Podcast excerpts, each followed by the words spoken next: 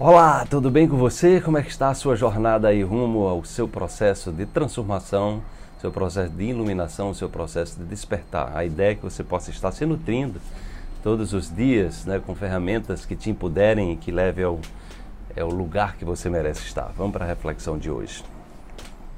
Abandone as críticas e apenas olhe para você, faça-se presente.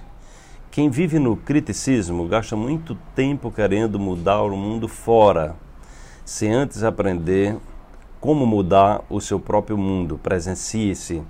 Olha, gente, aí você pergunta, mas como é que você sabe disso? Eu sei disso porque eu já fui uma pessoa extremamente crítica, extremamente angustiada, às vezes até revoltada com as coisas que viviam, aconteciam fora de mim. É, e que eu achavam que eram injustas, que não deveria ser dessa forma e então é, eu tinha língua muito afiada para querer mudar o mundo fora, né? E aí eu comecei a perceber que não funcionava isso. Isso me gerava muita angústia, muita perda de energia, né? E, aquele, e aquela língua afiada para a crítica terminava criando um ambiente interno desfavorável, né? Um ambiente, é, digamos assim, onde é, eu perdia muita energia, né? Eu perdia muita energia querendo consertar o mundo, querendo consertar as pessoas.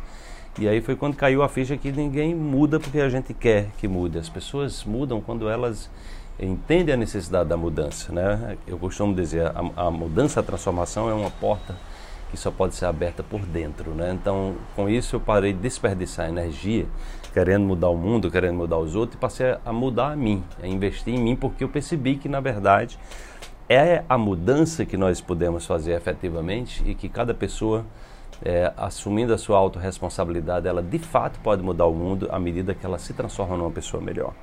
Então isso aí foi, foi exatamente esse momento que caiu a ficha de que cada ser humano tem, é, tem esse propósito de transformar o mundo, mas não é mudando fora, né? é mudando dentro é, se conectando a valores mais elevados, a tendo comportamentos éticos e justos e honestos, entende? E, e procurando é, ter boas atitudes, procurando fazer o bem, procurando exercitar o bem na sua vida. Né? E isso só é possível quando você muda os seus valores internos. Só é possível quando você investe em você. E aí as pessoas em torno de você, naturalmente, elas vão perceber essa mudança e a nossa mudança repercute energeticamente no meio em torno de nós.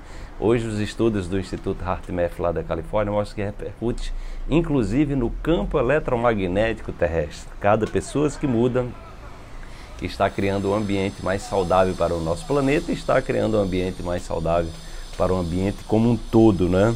Então, é, então a ideia é que você procura exercitar, ficar mais num estado de presença, porque é nesse estado de presença, no aqui e no agora, que a gente pode acessar novas possibilidades. Quando nossa cabeça está no passado, no futuro, simplesmente isso não é possível. E você se compara mais ou menos com um robozinho, fica repetindo aqueles programas né, é, automáticos onde você não tem liberdade nenhuma, basicamente, é, e aí tende a reproduzir. É, programas que levam você a dar volta em círculos, né? repetindo, é, repetindo mais ou menos uma mesma programação e muitas vezes dessa programação são programações inúteis em que não te fazem bem. Tomando, tomando essa autoconsciência, a gente passa a focar na luz, ao invés de focar na sombra, a gente passa a focar na solução, ao invés de focar nos problemas. Desperte-se, amanhã tem mais um despertar para você.